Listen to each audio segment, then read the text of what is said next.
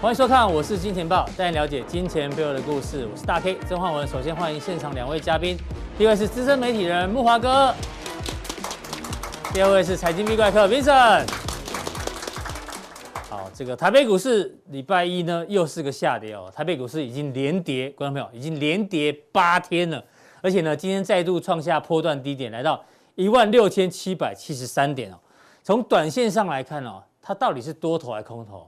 过去我们讲多头叫什么？关关难过关关过，所有的压力都不是压力。好，反过来，现在呢，所有的支撑哦，看起来目前都不是支撑。画面上呢，咖啡色那条线呢叫五日线，五日线一跌破了嘛，就再也站不上了。十日线一跌破，再也站不上。季线一跌破，再也站不上。半年线今天也破了。所以呢，当所有的支撑如果都不是支撑的话，短线上确实是个空头，这个可能没有余力。但是会跌多久？到底是时间修正还是空间修正？待会跟两位来宾来做讨论哦。当然呢，再度的提醒，我是金钱爆，每个交易日晚上的首播呢，都是在我是金钱爆官方的 YT，好不好？可以看到即时最新的。那如果在其他频道看到的呢，都是属于重播，所以要掌握第一时间，记得哦，要按赞订阅，然后分享我们的我是金钱爆的这个首播。好，今天的主题呢叫什么？叫做。有现金成王，无现金成寇。如果过去一个月呢，你有关注我们节目的话呢，其实很多的来宾哦，包括阿哥，包括阮哥，包括 V 怪客等等哦，有人提醒你什么？秋收冬藏，一个月前就跟你讲要小心。那阿哥用很多筹码的角度也提醒大家要小心。所以这个时候，如果你手上有现金的人哦，你可能在偷笑，因为最好跌越多越好，有没有？未来呢，转折抓到时候呢，你有机会成为未来的王者，好不好？但是如果呢？你是股票一路套下来的人呢？是人家手上没有现金的人呢？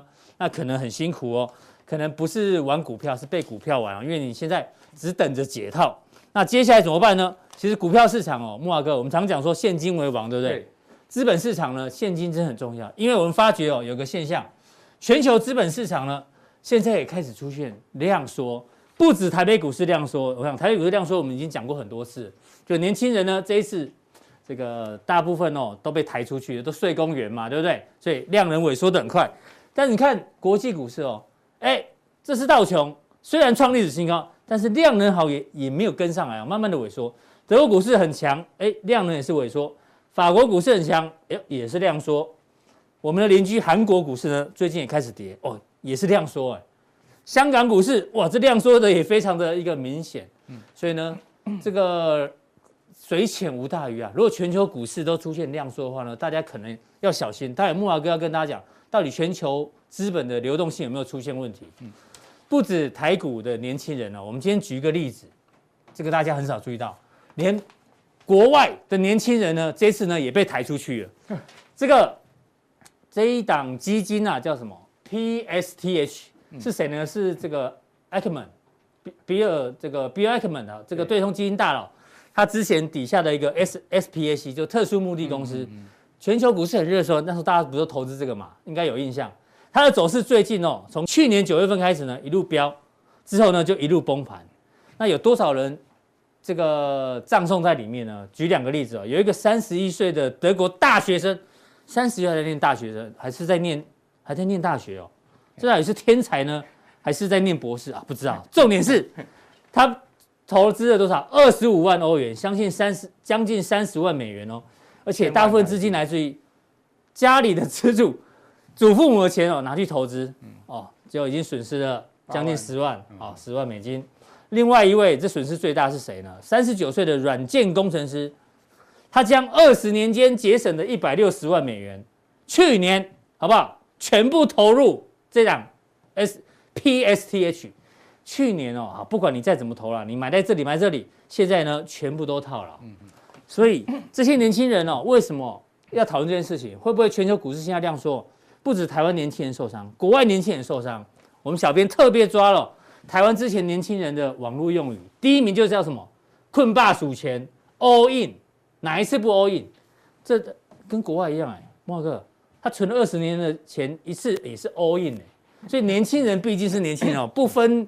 种族不分颜色哦，好像看到机会，大家都 all in 哦，就现在全部受重伤，所以导致全球股市量能也出不来了，搞不好是永久性的量缩。对，哦，这个 SPAC 啊，去年当红，今年上半年也当红了，是哦，叫特殊目的公司，它也其实就是有一点像台湾的借壳上市了。嗯，好，还记得吗？巴菲特啊，跟这个他的老朋友搭档蒙格啊，蒙格两个人一直批评这个，在开记者会的时候。他们去年是怎么讲的？他说是诈骗集团，是？没错啊，他说这是诈骗集团呢。是哈，你不相信老八他们的忠言，你去相信这个鳄鱼的眼泪，结果你看，你就是这样的一个结果。所以我觉得。巴菲特跟蒙格的话是要听的哈，那这些所谓的华尔街对冲基金啊哈，或者说这些呃鳄鱼的眼泪哈，你其实听听看看就好啊。我觉得他们就是在股市里赚投机财啊，除非你真的是很厉害的人哈，所以你也跟着他们哦，你不见得能赚到钱。但是你如果听巴菲特、听蒙格的话，其实你至少你不会受伤啊，对，你会有收获的哈。好，那。呃，回过头来，刚刚大黑讲说这个盘呢，哈，对，今天是连八黑嘛，哈，是，今天这个连八黑哈，讲实在，我也要去找说，哎，过去曾经出现连八黑的记录是在什么时候？在前一次，就你知道吗？我一直找到二零一八年呢，还没找到，是？二零一八年那一波从一万一千点大跌到这个，你还记得二零一八年下半年不是大跌吗？那个美洲贸易战的关系吗？看一下这边，对不对？二零一八年这一波。对哦，这个大概一万一千点跌到这个九千多嘛，哈，是那一波大概是跌了差不多两成啊。嗯，我找到这个地方，那还没找到连八黑，所以我就懒得找了。哦，好，这个我放弃了。如果有人找到的话，麻烦公知 通知我，好不好？有有小礼物送给大家，好不好？对不对？如果可以找到，但是你会发现，哎，其实它虽然连八黑，但它跌幅啊，其实都没有这个过去我们讲说那种短线急跌空头上来的。严重啊！但是这种跌其实比较痛苦，对不对？这种跌法其实叫做套死散户盘，嗯，哦，套死小白盘，是，因为它就是跌到你不知不觉温水煮青蛙，它每天都给你希望，但是每天都给你失望，哦，这个每天都有盘中的拉高，好，似乎呢都要见底反弹了，但是呢后面又开始杀低，每天尾盘的时候，像今天航运股拉尾盘，又想说，哎呦。会不会明天开始要对啊？每天给点希望。其实尾盘的时候有一波拉抬，就是主要拉长龙啊、航运股，但是后来后面又杀下去，对不对？所以这种盘蛮恐怖的哈。对，在伴随着量缩，嗯，啊，我觉得量缩是一个大问题。其实我觉得这波量缩啊，倒不见得是这个当冲客出场哦，而是应该是一些大户出场。哎，真的，木华哥果然是高手。我们后面会讲到，好像很多钱哦，从股市也跑去房市，因为那些大股东赚了钱哦。可能资金抽离之后，那台难怪台北台湾的房市最近还蛮热络。哎，这后面会讨论。因为当冲客他其实是跟随着大势在走了，嗯，哦，他绝对不会是主导大势的人。他觉得无利可图，只好出场。真正只有那一些呃这个大主力哈，哦嗯、这个大大资金的人呢，他们才能主导大势。是、哦。那我们当然讲说，这种大主力、大资金有法人也有个人啊，嗯、所以说我觉得是这一些人在撤出了。好、哦，所以说呢比较麻烦是这样。那我现在用一个呃这个比喻哈，大概你会打麻将嘛，对不对？会会会，大学花蛮多时间研究研究。打打到北风北啊，打到北风北还赖着说我要上诉的是什么人？那是烂屁股，好不好？就就是输一屁股的人。对，打打到北风北还要上诉，还要上诉的，有点像现在全球股市的味道。哎呦，哎，就是说现在还在场上的人呢，哈，就还准备要上诉。哎呀，拜托反弹，再给我一次机会反弹，反弹让我解套就好，反弹解套，反弹解套，反弹到我的成本，我一定卖，我绝对就不再进场了。这个比喻不错，对对对。那那那那那个呃赢赢家都怎么样了？赢家早就已经刷脱了嘛，就就就不玩了嘛。嗯，好，已经去吃宵夜了，好不好？所以这个股票市场现在目前的方向应该蛮明确了。对，我用这个比喻让大家思考一下。有打麻将应该都听得懂。北风北还要上诉的是什么人嘛？对不对？现在目前市场有这种气氛嘛？哈。好，那美国股市你也会发现，哎，道琼很强。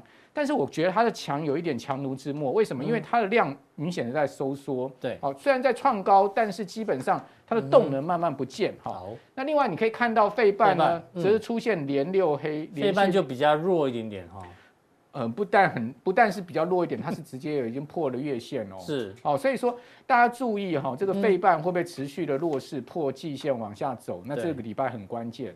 好，如果是这样子往下走的行情，对台股就更不利了嘛。好。好，那另外各位看到纳斯达克指数，哎，你也发现它其实虽然说在这个地方呢，有时候创高，有时候小拉回，但是你也发现，哎，它的量也是蛮明显在缩，是，哦，就感觉说这个资金动能有在退却，所以全球的流动性有明显的出现状况。对，资金动能退却，我们从马歇尔 K 值可以看到，哎，这里下面一样，马歇尔 K 值呢，基本上它是用两个数据做去做对比。嗯，一个是 GDP 的增长率，一个是 M two 的增长率。是，好，M two 的增长率它主要讲的是资金动能嘛，对，GDP 主要讲的是经济的一个动能。基本面，哎，大家可以看到，只要这个马歇尔 K 值啊，也就是说呢，嗯、这两个数据是相减啊，是，哦，出现负值，哦、嗯，照来讲，我们一般讲 M two 一定是大于 GDP 的，是，很少有国家 M two 的增幅呢会小于 GDP。好，那如果说呢？M2 跟 GDP 相减，出现 GDP 值大于 M2，出现了负值，嗯、是。啊，那这样在美国股市过去的历史经验，我们可以看到，基本上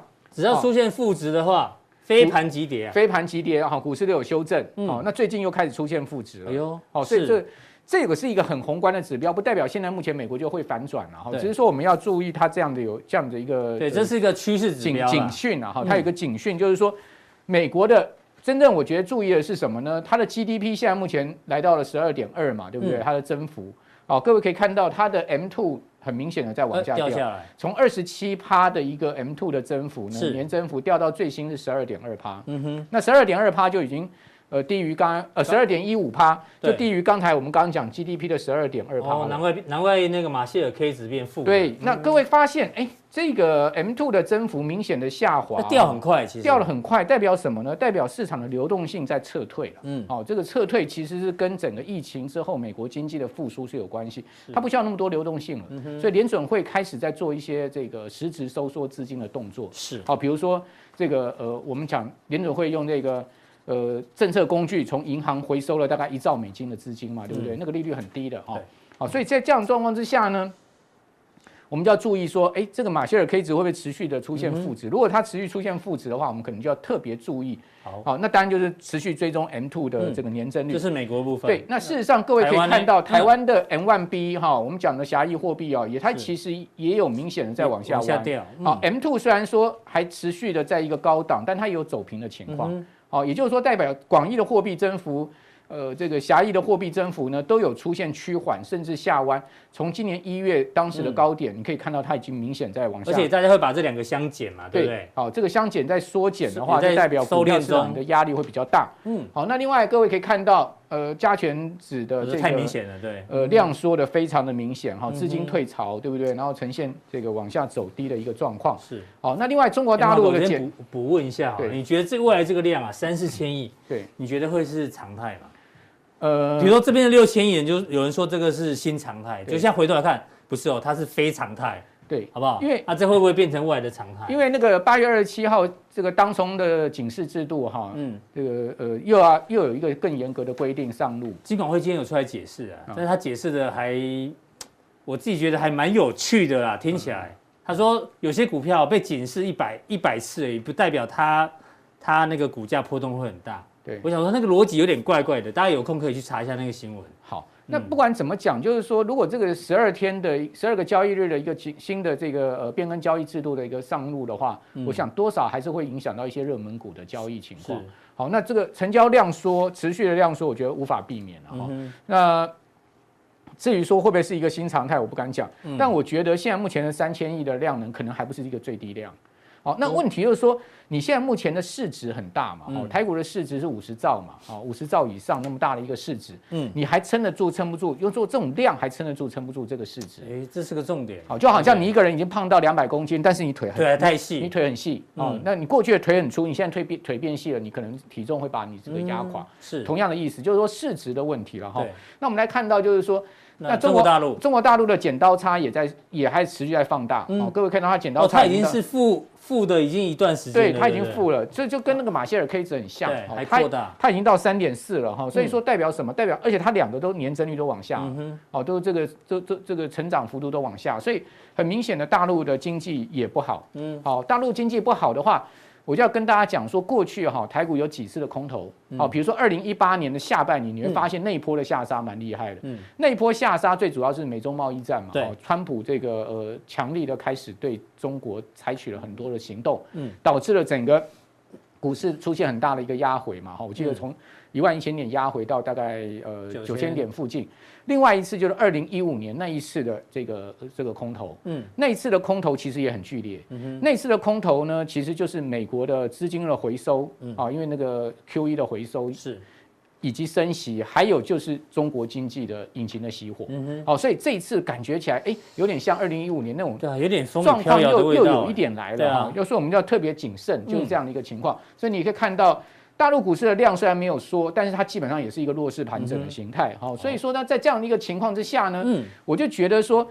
呃，我们就要特别去注意现在目前一些弱势股，好，因为弱势股如果说它能止稳，那就代表这个盘势有机会止稳。对，如果弱势股它持续弱势，而且强势股也持续这个转弱的话，那你就注意这个呃盘势的压力会更大。那现在目前盘势的强势股是什么？钢铁嘛，哦，然后呢，你可以看到像是这个航运，哦，最近相对比较强嘛，是，哦，可是你你也发现，其实在今天整个盘势转弱的一个状况之下，哦，钢铁也开始从由红变黑了，航运最后尾盘也撑不太住了，你就发现，哎，弱势股没有止跌，但是强势股呢开始出现被拖累的状况，那这个盘就要很小心了。好，谢谢木华哥提醒大家，全球的量能在萎缩，那通常量能走空的时候呢，有一些股票他认为电子股反而要特别特别的小心啊，请锁定我们待会的加强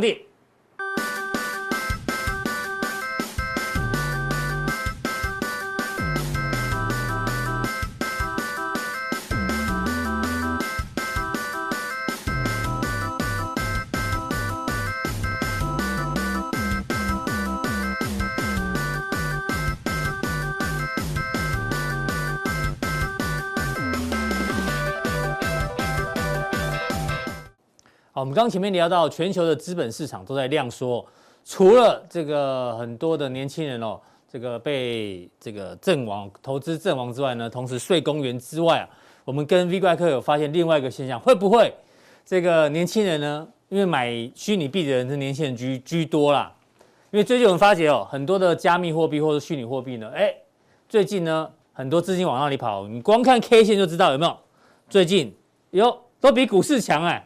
对不对？那现在呢？全球的加密货币的总市值哦，又重新站回两兆美元大关。换句话说，股市流出来的钱呢，可能有一部分往这里跑。哦，这是一个，这个可能是属于年轻人这个钱比较少的。那钱比较多的人呢，跑去哪？哎呀，这钱比较多的，口袋比较深的，会不会跑去买房子哦？因为呢，这是全台湾六六都有没有一到七月的交易量的年增率。一呃一到七月的交易量年增率，你看都是往上做成长的，所以代表哎呦，资金从股市转往房市，好像真的有一点这个味道。包括很多的代销业者也说，这个当然代销业者一定都是讲正面的啦。他说，已经有大概两成到三成左右的客户呢，由股转房，甚至呢。还有人说，之前有不少大股东申报转让，确实有大股东申报转让。哦，这个有啊，这一定有了。那他们认为，哎，这些大股东卖掉的这个股票换成现金，可能也有移到房市里面。所以，综合刚刚木华哥讲，他说全球的这个流动性出现问题之外，感觉台股好像也有这个问题。这个一一定有的，这不可能说完全没有。这个我觉得这个是财富效应。是，你想想看哈，如果你在上半年。嗯，假设你是一个市场中实户或大户，嗯，你赚了好几千万，嗯，那你可能会，你会不会想去买房子？会哦，当然会啊，对啊，对啊，这是这是很奇怪，这是我们的台湾人，东方人就是这样，啊，对对，不只是有土是有财，对，不只是台湾啊，很多国家一样，你你有钱了，你会去想买房子，嗯。那这个就是看因跟果，其实因是什么？起因于你的名目财富增加了，嗯，你才会去买嘛。就是那时候股票大涨嘛。对，那相对当然就是你你会看到这个现象，但是这是果，嗯。但是我们现在就是说，我们不能说把因果把它反过来说，哦，因为看到这个，嗯，所以股票一定要跌，嗯哼。我们没有没有，我们只能试着去解释，除了年年轻人投资股市这个没有赚钱之外，没有交易之外，对对对，那会不会？可能有些大户会这个一定会有。但是我觉得这是果。嗯、那如果说我们以总体经济的角度来看，比如说你假设是站在地球的哦很高的地方，你去看台湾这个地方、嗯、没有错啊。从上帝的角角度来看，哎，上帝的视视角来看，嗯，你看就是有人会买房子嘛，嗯，那你的钱当然就会进到不动产的厂商或是代销业者，就卖房子的人手上，是。那各位去想一件事，嗯，卖房子的人拿到这些现金以后，嗯，他会去放定存吗？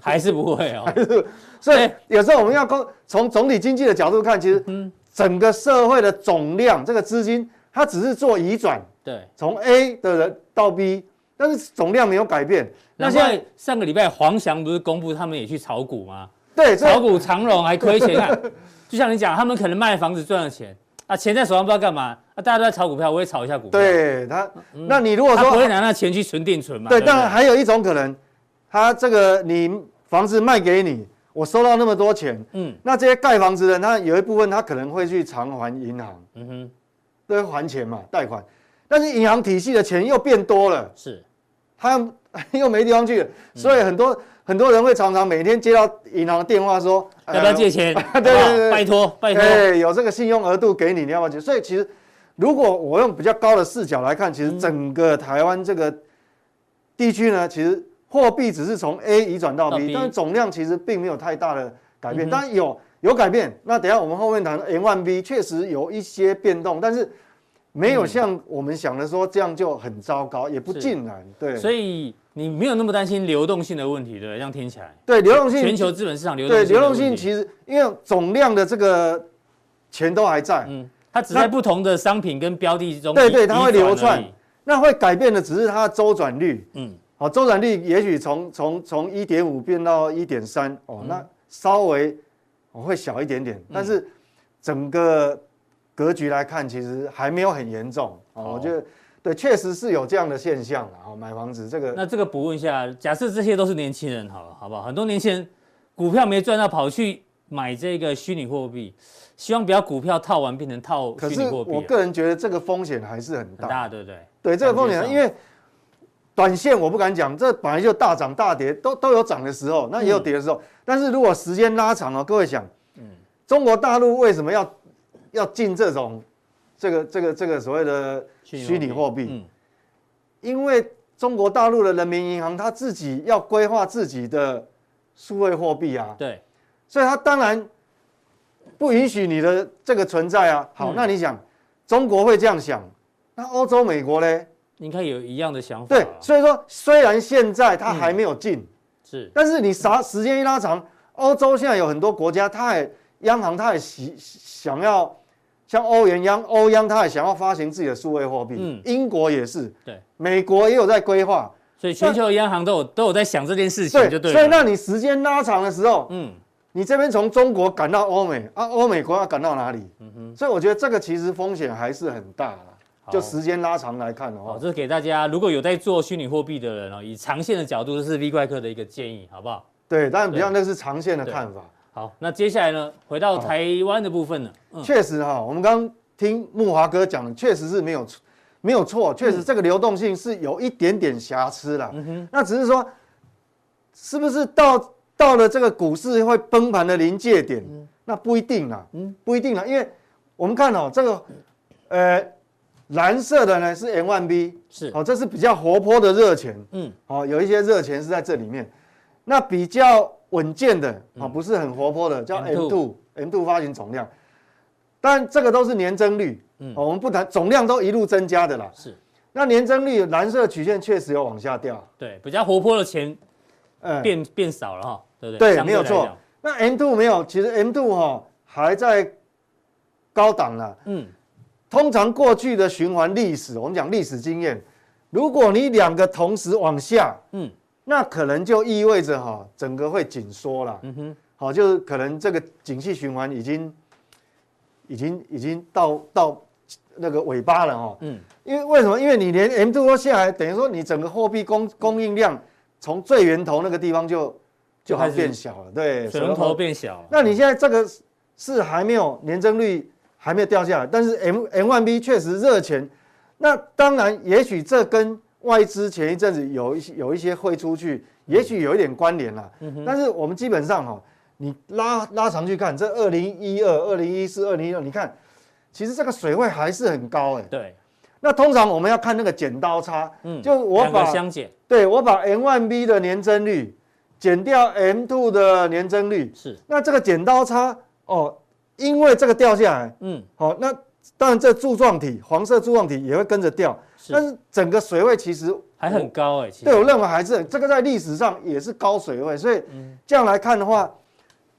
我只能这样讲，就是说，从这个流动性来看，哈，来对照指数，我的看法下一个结论、嗯、就是说会跌，嗯，但是不会崩啊，会跌不会崩，哦，这个很有艺术的说法。对，其实我不是打混账啊，嗯、就是说它一个技术性修正是是可以可以料得到的哈，是，但是它还没有不是到那种要崩掉，因为它的这个、嗯、这个量总量，我们讲年增率的动能，对，这个动能还是存在，所以我觉得说。嗯哼我还是初步结论，我认为这一波的修正应该还是属于技术性的修正，是不是不是那种要要要一路一路崩了叫空间修正嘛？对，现在大家就比较担心说，万一是时间修正，就拖比较长。其实时间修正也很累，你知道吗？对啊对啊对啊。其实我个人比较不喜欢时间修正，嗯，空间修正一次一次落底最好。对，像五月份那时候，为什么筹码？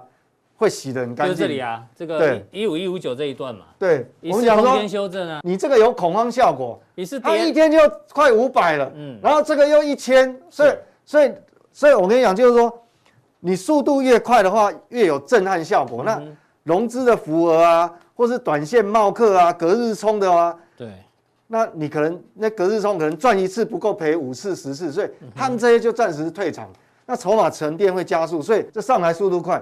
那这一次哦，这次跌的比较慢。对，这一次的缺点是在哪里？就是说，它有一点温水煮青蛙，它每一次都给你希望。对，你看一下那个对 K 线的地方，都有下影线，都有下影线，都有下影线。就像今天，呃，各位如果有留意的话，今天九点半，呃，九点钟开盘到九点半，嗯，这半小时其实大盘拉的很快。嗯哼，我我本来以为它真的要拉到平盘，是对，所以它会给你希望。对，那给你希望，当然反而就江波图嘛。哎，对。它跌下来嘛，马上呃，马上拉拉拉到平盘之上。所以，变成说你跌得很不干脆的话，当然你筹码就比较容易变连环套了。就有人会去抢反弹，就给他希望，那变成说筹码沉淀的时间就会拉长。好，对。所以结论还是提醒大家啊，这个盘哦，可能万一进入空间修正的话，就比较辛苦哦，比较累。但是呢，会跌不代表会崩盘。对，我认为会跌了，但是不不会像各位讲说哇会一路崩，呃，应该。我没有办法百分百分之百保，这种没办法保证，但是我认为哈，从很多不同角度来看，应该条件还不具足了，还不具足。那这个是对不会崩盘的原因之一是吗？对，那也是哦，这个也是哦。为什么？因为我们哈，因为它上修了，我想这个我们在假日的时候看到这个公布出来的数字哈，对，主计处，主计处是上修的。那主要当然这一部分本来哈，本来会是负的，嗯，那因为。他要发放那个五倍券，五倍券，而且这次不用拿现金了。哎呀，他当初不是说负了，当初会更低了，更低了。好，那那当然这个会变成说会挹注到第第四季到明年第一季哈，会会有差了，有一点拉抬的效果。那主要是什么？今年主要只是还是靠这两块在民间投资跟出口。哎，尤其是这个哦，尤其是这个，各位看哦，二零一八年是这样，对，二零一九是这样，嗯。出口出口成长率哦，是。那去年去年台湾算很厉害，因为全世界东倒西歪，我们还有四点八。对。今年为什么股市会这么强？各位有没有想过，今年为什么可以攻到一万八？嗯。我们知道所有上市柜公司，除了金控股以外，其实大部分都是跟出口有关系啊。对。我们是制造业为主，嗯，跟出口有关系，二十八，二十，当然可以攻到万八。那现在有一个疑虑哈，就市场上现在有个有个疑虑，就是说，哎。主计出出来估，明年明年只有五点二哎，是回回到 回到回到以前常态的样子是？对，以前的常态大概就是五趴。对对对，好，以前的常态其实就是五趴。嗯，所以所以我所以这样子的话，变成说，这代表什么？这代表其实告诉我们说，哈，这个你接下来，嗯，呃，从现在开始到第四季，甚至于到明年第一季，哈，嗯。不会是所有的族群通通一起涨，嗯哼，因为你你这变少了嘛，那肯定有，一定是有的就就下去了嘛。就像成交量变少也一样嘛，我们提醒过，就不会有那么多族群得到资金的挹注。对对对，对对，所以这个地方哈，变成说，其实我们哈，呃，我还是回回到一个观念，我以前提过，就是说，既然有这么多变数，那怎么办呢？嗯，我认为哈，要借用大自然的力量。哎呦。下面一组，我不是怪力乱神啊，哦、我所谓借用大自然的力量，那资本市场的大自然力量在哪里？就是大盘啊。对，大盘选股当然就比我们还要有效率啊。是，哦，就是大盘最近已经八连黑喽。对，连跌八天。那你要看说哪一些领先大盘族群或股票并没有那么严重。对，而且它有一点隐隐约约要领先大盘，有一点要、嗯、要要冲出来感觉。是，那那个就有道理，但这只是条件之一。嗯，你必须搭配什么？搭配它的财报真的有很好的，是。那你交叉比对，如果条件符合，这样就有可能哦。嗯、那我们今天在 FB 上面有贴给大家，好不好？七月营收创新高的个股是 V 怪哥提供的，总共有一百六十四档嘛。好，这个大家有空去我们的我是金钱爆官方 FB 看一下。对，因为现在有个问题就是说，嗯、我举例啦，比如说我我记得七月十五号那时候我讲个主题叫秋收冬藏。一个月前，对，刚好一个月。嗯，那一个月前，事实上你如果有分批出场，或者说你现在持股率并不高很低的话，或是满手现金的人，那你应该是越低越跌，你会越兴奋才对。偷笑，会偷笑。对，越跌越兴奋，因为你又有便宜货可以捡。是。那问题是说一千七百档，嗯，那怎么挑啊？对，那很简单，我觉得提供给一个方向哈，就是我起个头，给你们方向。一千七百档，你把那个一千七百档，你把那个目标缩小，缩小了嘛？嗯，七月营收有创新高的个股，第一个条件就是这个，对，营收要创新高的，其他的不用讲，因为这个是真的嘛，这不会是假的嘛。对，好，那总共有多少？大概只有一百六十档，哎，马上剩下十分之一，对，那就那就很容易挑，那一百六十档还是很多啊，你不 你不可能每天买，那很简单，但我我并没有全部举啊，我只是举举列举而已，列举。那有这么多营收创新高，我们先把它列举。我用七月营收比六月还要成长，你看幅度很大哦。你用月增率来排名就对了。哎，用排名。好，那你我们随便看嘛。那你搭配，我看这边我们列举两张嘛，哈。对，两。那 FB 是完整的。对，完整的。那你想想看，你从一百多档，你再用技术面大盘帮你筛选下来，嗯，哪一些是市场认同的？我讲市场认同的，是，那就 bingo 了。我比方讲，比如说，哦，这个这个最最这样的，我们举这一档来看好了。美琪马上礼拜五那么长的下影线，你看哦，我记得这一天哦，凯基台北哥，凯基台北哥隔日冲大买，嗯，失败。不，应该这一天他把他大买，这一天是买到涨停板，对，所涨。隔天跳空开低，打到盘中跌停，就认赔嘛。所以凯隔日冲的输了嘛。嗯。但是隔日冲出场以后，嗯，又是涨停。是，所以基本上我我是跟各位报告，其实当日冲销或隔日冲，其实真正哈，它是影响是短线啊，但是它没有办法影响你的趋势力量啊。是，好，你看短线它也跌停啊，但是隔天又涨回来啊。那你看礼拜五，这礼拜五可能当冲的又很多了，留非常长的上影线啊。看到涨涨停嘛，嗯，那你如果追高的话，它翻天给你看，嗯，但是今天又涨停，是，所以我我我我现在结论就是说。虽然短线客有时候我们到底要不要禁止当冲，或是干脆税率不要减半？我跟你讲啊，短线只会影响短线波动，嗯，但是它你如果基本面够强或长线的趋势够强，其实它是不会影响你的方向。对，就像你讲过嘛，股票市场短线呢是投票机，长线呢是体重机啊，对啊，看有没有基本面嘛，对不对？对，所以那所以你就一档一档去看它的。K 线哦，随便你，比如说举例，这个我们不要预设立场，哦，比如说哦哦，这个这种人气的，我们来看长隆，好，长隆 K 线不代表说营收创新高的，它就一定是好的标的哦。像这个还盘子还没结束啊，那我们看周 K 线可以吗？好，好，你看哦，它周 K 线有没有惯性改变？没有嘛，我们一定要等到周 K 线，你看到它突破前一周的高点。是当然惯性改变，所以这个还没有。我们再继续举举，我们再举一个例，比如说哦，巨基啊，这个好，你先用日 K 线，你看哦，这个就很强。嗯，大盘还在跌，还没止跌，但是它是属于横向的强势整理。是，那你这个当然就是可以列入你的口袋名单嘛。嗯，哦，当然它跟它这个基本面很强哦，跟下半年那个 Mini LED 的出货量是有关。所以我们现在提供就是说，嗯，你从营收创高的。这种栏位，哦，现在这也很多，很多，嗯，那你一个，因为数量也不是特别多，嗯，你一个一个去敲它 K 线出来看，反正已经财报已经摆在那边，就是很亮丽的。是，如果它的 K 线呢，它是属于哈多方相对强势，甚至于你周周 K 线来看都已经惯性改变的时候，那当然它就是你的口袋名单啊。嗯、是，好，那这个就各取所好，因为它里面有传产，嗯，好，也有电子，好，所以那有的人对 IC 设计比较熟，有的人对呃每个族群可能比较熟，嗯，那就各取所好，你去找你。嗯、那等一下加强定我们就会找，我会举例，假设是传产的，嗯，好，有什么东西是，哎，我觉得它后面两个季度是。是往上看的，是那有电子的，是好，那提供给各位参考。嗯好，非常谢谢 V 怪客。今天呢，普通力的观众哦，他已经帮你从一千多档浓缩到一百六十几档。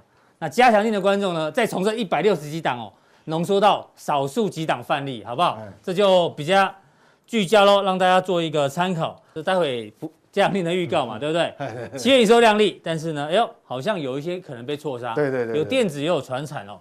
那加强力怎么定呢？再提醒大家。哦看完每天的影片之后呢，记得是在我是金钱豹的官方的 YT 哦。看完影片之后呢，这边有个显示完整资讯，你把它点下去之后，会出现三个传送门，任选一个就好了，就可以看到待会 V 怪客呢从一千多档浓缩到一百六十多档，再浓缩到几档个股范例哦，大家比较容易聚焦做一个参考。那待会下一位来宾呢，是我们在对岸的季鸿仁季老师。季老师呢，今天要教大家什么呢？从美国通膨看现在的经济情况，同时呢，在形态学上面呢，他要教大家哦，这个很重要。过去呢讲过，左侧交易要学会等待，右侧交易要学会跟。哎，怎么等跟怎么跟呢？请锁定季老师的一个分享。各位投资朋友，大家好，我是季老师。那大概有五六个礼拜没有跟投资朋友见面了哈。那因为疫情关系没有回台湾，那所以安排了一些旅游行程。那玩了几个礼拜之后遇到疫情啊，疫情之后就乖乖的待在福州哈。那学校也知道我们没有回去，那就找我们到学校帮忙，就是辅导带一些年轻的老师啊。所以一个礼拜可能会去个一天两天哦，但是很碰巧，大概都是碰到礼拜一或礼拜三啊，所以就很长的时间没有跟同事朋友见面啊。那不过没有什么太大的关系哦。我们看说这个行情大概也没有什么特别的变变化哈。那除非我们做的很短线啊，不然其实应该没有什么太大的影响啊。那我们看说这段时间这个投资朋友大概操作上，那你要先想好说，哎，我要做什么操作？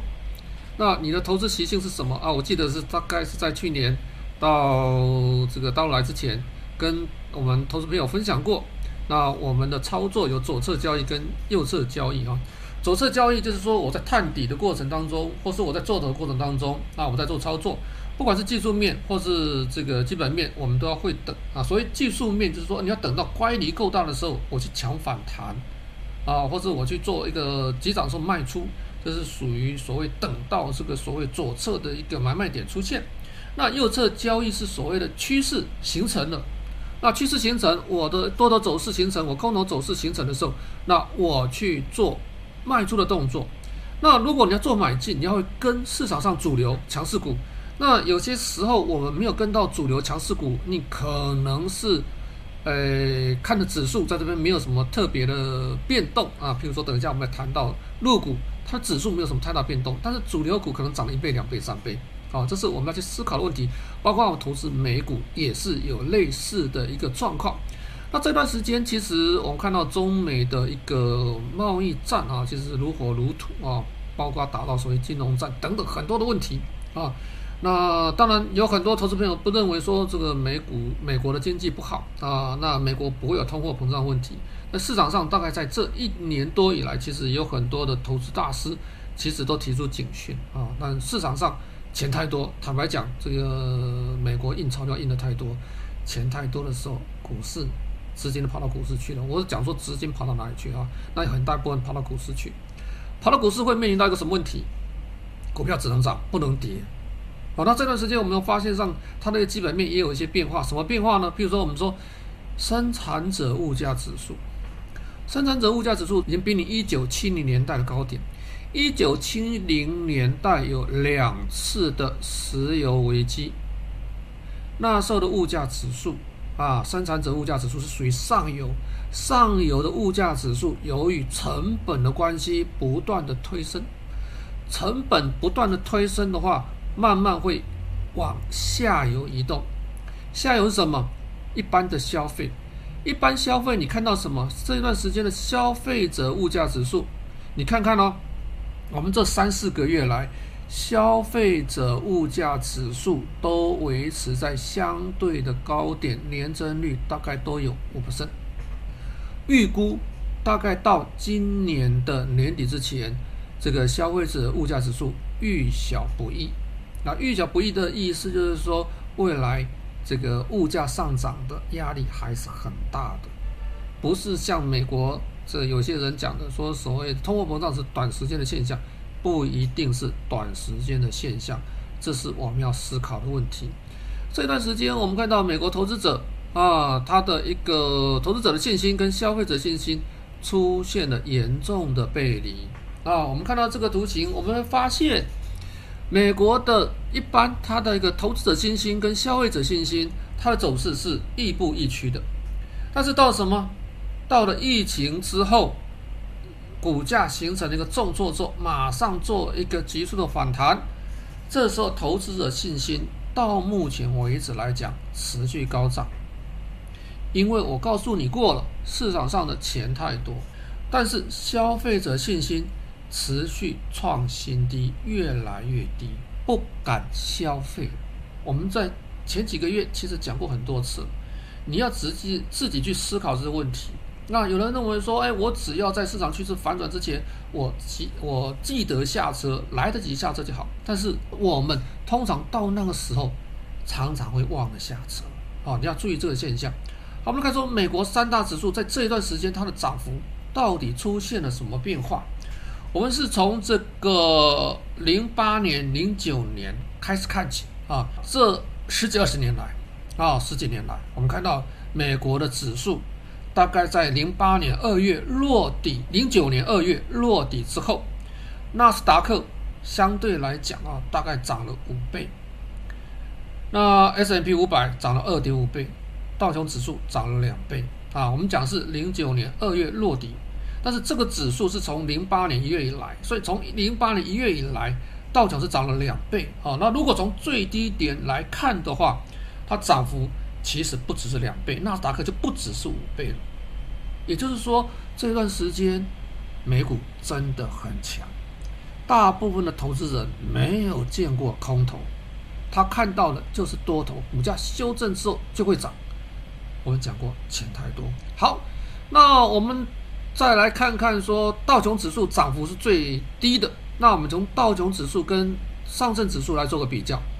哦，由道琼指数跟上证指数做比较，我们发现了一件事情：上证指数从六一二四点以来，啊，应该是从零七年，它曾经四三四月站上三千五百点，之后零八年一呃零七年创了一个一个历史高点啊，六一二四点。我们看到，从站上了三千五百点以来，到这一段时间，我们看到了道琼指数涨了两倍，但是相对来讲，上证指数几乎是没有涨的，啊，几乎是没有涨的。所以你只看指数，你当然是赚不到钱啊。所以你看到个股、类股走势，你大概就知道说，哎，差距真的很大。哦，真的很大。那我们时间缩短啊，缩短到这段时间啊，这段时间的一个短时间的一个走势好了吧？这五年的一个走势，很明显的哈，我们看到说这个从五一七八点跌下来，啊，这个跌破两诶三千五百点，那这四五年来指数一直在三千五百点上下载浮载沉。如果我只看到今年。今年上证指数上下的空间大概只有四百点不到，所以上证指数这么长的时间以来，它是长胖不长高，所以不长高就是指数没有成长的空间。长胖，也就是说它的股票的数目越来越多。这时候我们看到什么？如果我们选择股票，你不会选股，其实是是没办法赚到钱的。尤其今年，今年上证入股能涨的股票，我们看到好像只有八百多档，不到九百档。那也就是说，四千档股票当中，大概有三千多档是没有涨的啊，没有涨的。尤其你看到说这段时间，呃，美国股市做价值投资的苦哈哈哦，在这两年，在大陆做所谓价值投资的也是苦哈哈啊。你看到这个指数其实真的是没有动，上半年吧，做价值投资的私募基金平均绩效是负十七。啊，所以你只做价值投资，其实是很难获利的。但是我们看到基金，基金的表现其实不错哦。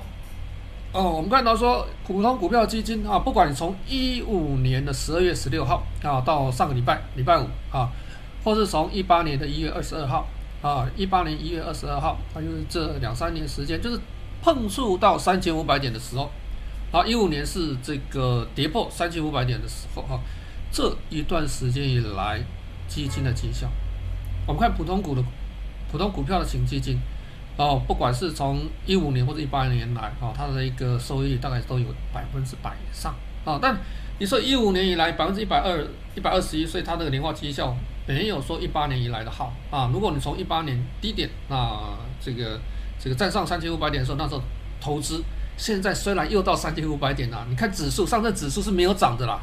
哦，上证指数是没有涨的，但是股票型基、股票型基金是有获利的，哦，报酬率是还不错的啊、那这是平均啊、平均收益率。那偏股的一个混合型基金，偏股的混合型基金，它就混合型基金就是属于我们的配置型基金，就是平衡型基金。台湾 台湾讲法就是平衡型基金，哎，报酬率将近百分之百。啊，主动权益型基金啊，哎，主动权权益型基金呢，就是。这个权益型就是属于股票类的啊，股票类其实跟普通股跟混合型基金是类似的，那它是属于指数化交易为主。那指数型基金呢，它也是指数化交易为主。那如果是大盘型的指数型基金啊，我们讲的是属于这种这种各种类型，上证五十啊、沪深三百啦，或者各个产业型基金，各个产业型基金，它的一个收益大概也有三四十%啊，但是你看指数。真的是没有没有获利，有获利的是在创业板啊，科创板啊，创业板跟科创板后面我们再来谈。好，那我们看到说，在二零一八年一月到目前为止，绩效超过百分之两百的基金，我们说哎，绩效好像只有百分之一百多嘛啊，我们刚才看到平均绩效，但是超过百分之两百基金有八十余档，八十余档，二零一八年一月到现在，也就是说它年化报酬率有三十%。那你不要跟我讲说，哎，这个有一些这个虚拟货币啊，虚拟货币的年化报酬率，哎，不是百分之一百，百分之两百。有学生跟我讲说，有四档这个虚拟货币，它的一个年化报酬率是二十倍。哦，有个学生跟我讲说，哎，他有一档这个所谓的虚拟货币，但他是没有买了。他说这档虚拟货币一个礼拜涨一百倍。你不要跟我讲这些哦，那种是投机、投机再投机的。啊，我们说。一般的基金投资报酬率三十%其实是很好的。那我们讲过说，你要买买这些基金，你要么会跟，要么会等。所以我们在之前，我记得是在去年六七月的时候，有跟我们投资朋友分享过所谓的“一二三法则”跟“二 B 法则”，还有左右侧交易的一个概念啊。那这个就是一个底部讯号的。这个所谓的二 B 法则啊，这是二 B 法则啊。那一二三法则跟二 B 法则是类似的哈。一二三法则是我到三的时候做买进，突破三就创新高，就属于右侧交易的一种。那如果是属于二 B 法则，二 B 法则就是破底翻，我创了低点之后要翻上来的时候，其实不见得要站上下降的压力线，我就可以进场做买。就像刚才我们跟投资朋友报告的。左侧交易要会等，价值投资你要预留时间跟空间。如果你是做技术面的，你要预留乖离急跌乖离够大的时候，你才抢反弹。啊，那右侧交易就是我突破后做买进，要跟对趋势，找到主流股。好，那我们看一下哈，这个概念之后我就不讲太多啊。你把它反向做头部的模拟的话，你会发现说有一些市场有些股票其实是有这样子的现象。那我们的投资朋友自己会去看一看，加权指数是不是符合一二三或者二 B 法则？哦，大概是去年七八月六七月吧啊，在台湾有跟投资朋友分享，你稍微去看一下啊，模拟一下，就算没有符合一二三二 B 的颈线，头部的讯号好像越来越大，好，你稍微要了解一下哈。好，那我们说你要做所谓的右侧交易，你要会跟，那跟就跟对主流，你的报酬率才会高，或是你买的基金的绩效报酬率才会高。等一下我会教投资朋友怎么样去筛选选择你要的基金。好，在我们的加强錠的时候，我们再来谈。那我们看入股这几年来的主流在什么地方？一八年主流可选消费，哦，生技医疗、科技产业。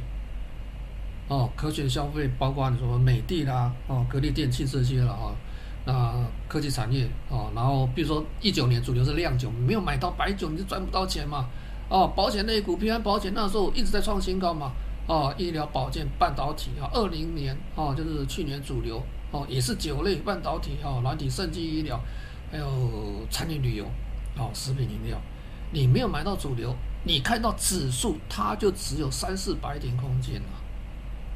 当然，有些涨多了，你不要去跟哦。今年上半年主流在医美，哈，医美是一个小分类，还有绿色能源，啊，比如说阳光，啊，阳光能源，今年年初十几二十块涨到一百四四十块，啊，光伏题材，啊，新能源车题材，啊，绿能，绿色能源当然光伏题材占一大部分，啊，新能源车题材没有买到比亚迪，你就没办法赚钱了。